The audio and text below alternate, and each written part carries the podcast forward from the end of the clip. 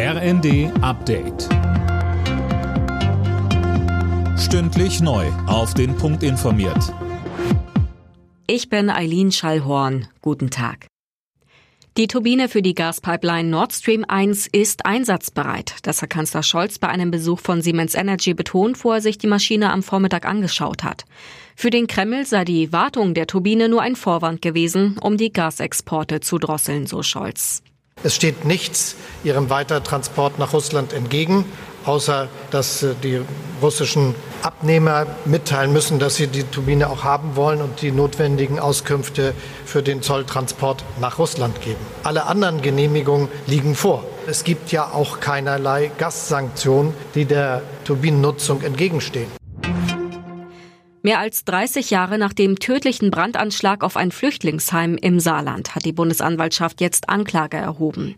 Dem Beschuldigten wird unter anderem Mord aus rechtsextremistischen Motiven vorgeworfen. Er war im April gefasst worden. Wer in dieser Urlaubssaison mit der Lufthansa fliegen will, braucht starke Nerven. Die Airline und die Gewerkschaft Verdi verhandeln heute wieder über mehr Geld für das Bodenpersonal. Tom Husse, sollten die Gespräche scheitern, drohen ja weitere Warnstreiks. Ja, richtig, das hatten wir erst letzte Woche Mittwoch. Um in den Tarifverhandlungen Druck zu machen, hatte das Bodenpersonal flächendeckend die Arbeit niedergelegt. Gut 1000 Flüge wurden gestrichen. Die Verhandlungsführerin von Verdi Behle zeigte sich im Vorfeld der heutigen Gespräche optimistisch, was eine Einigung angeht. Die Lufthansa befindet sich gerade in einer schwierigen Situation. Am Wochenende hatten auch die Piloten für Streik gestimmt.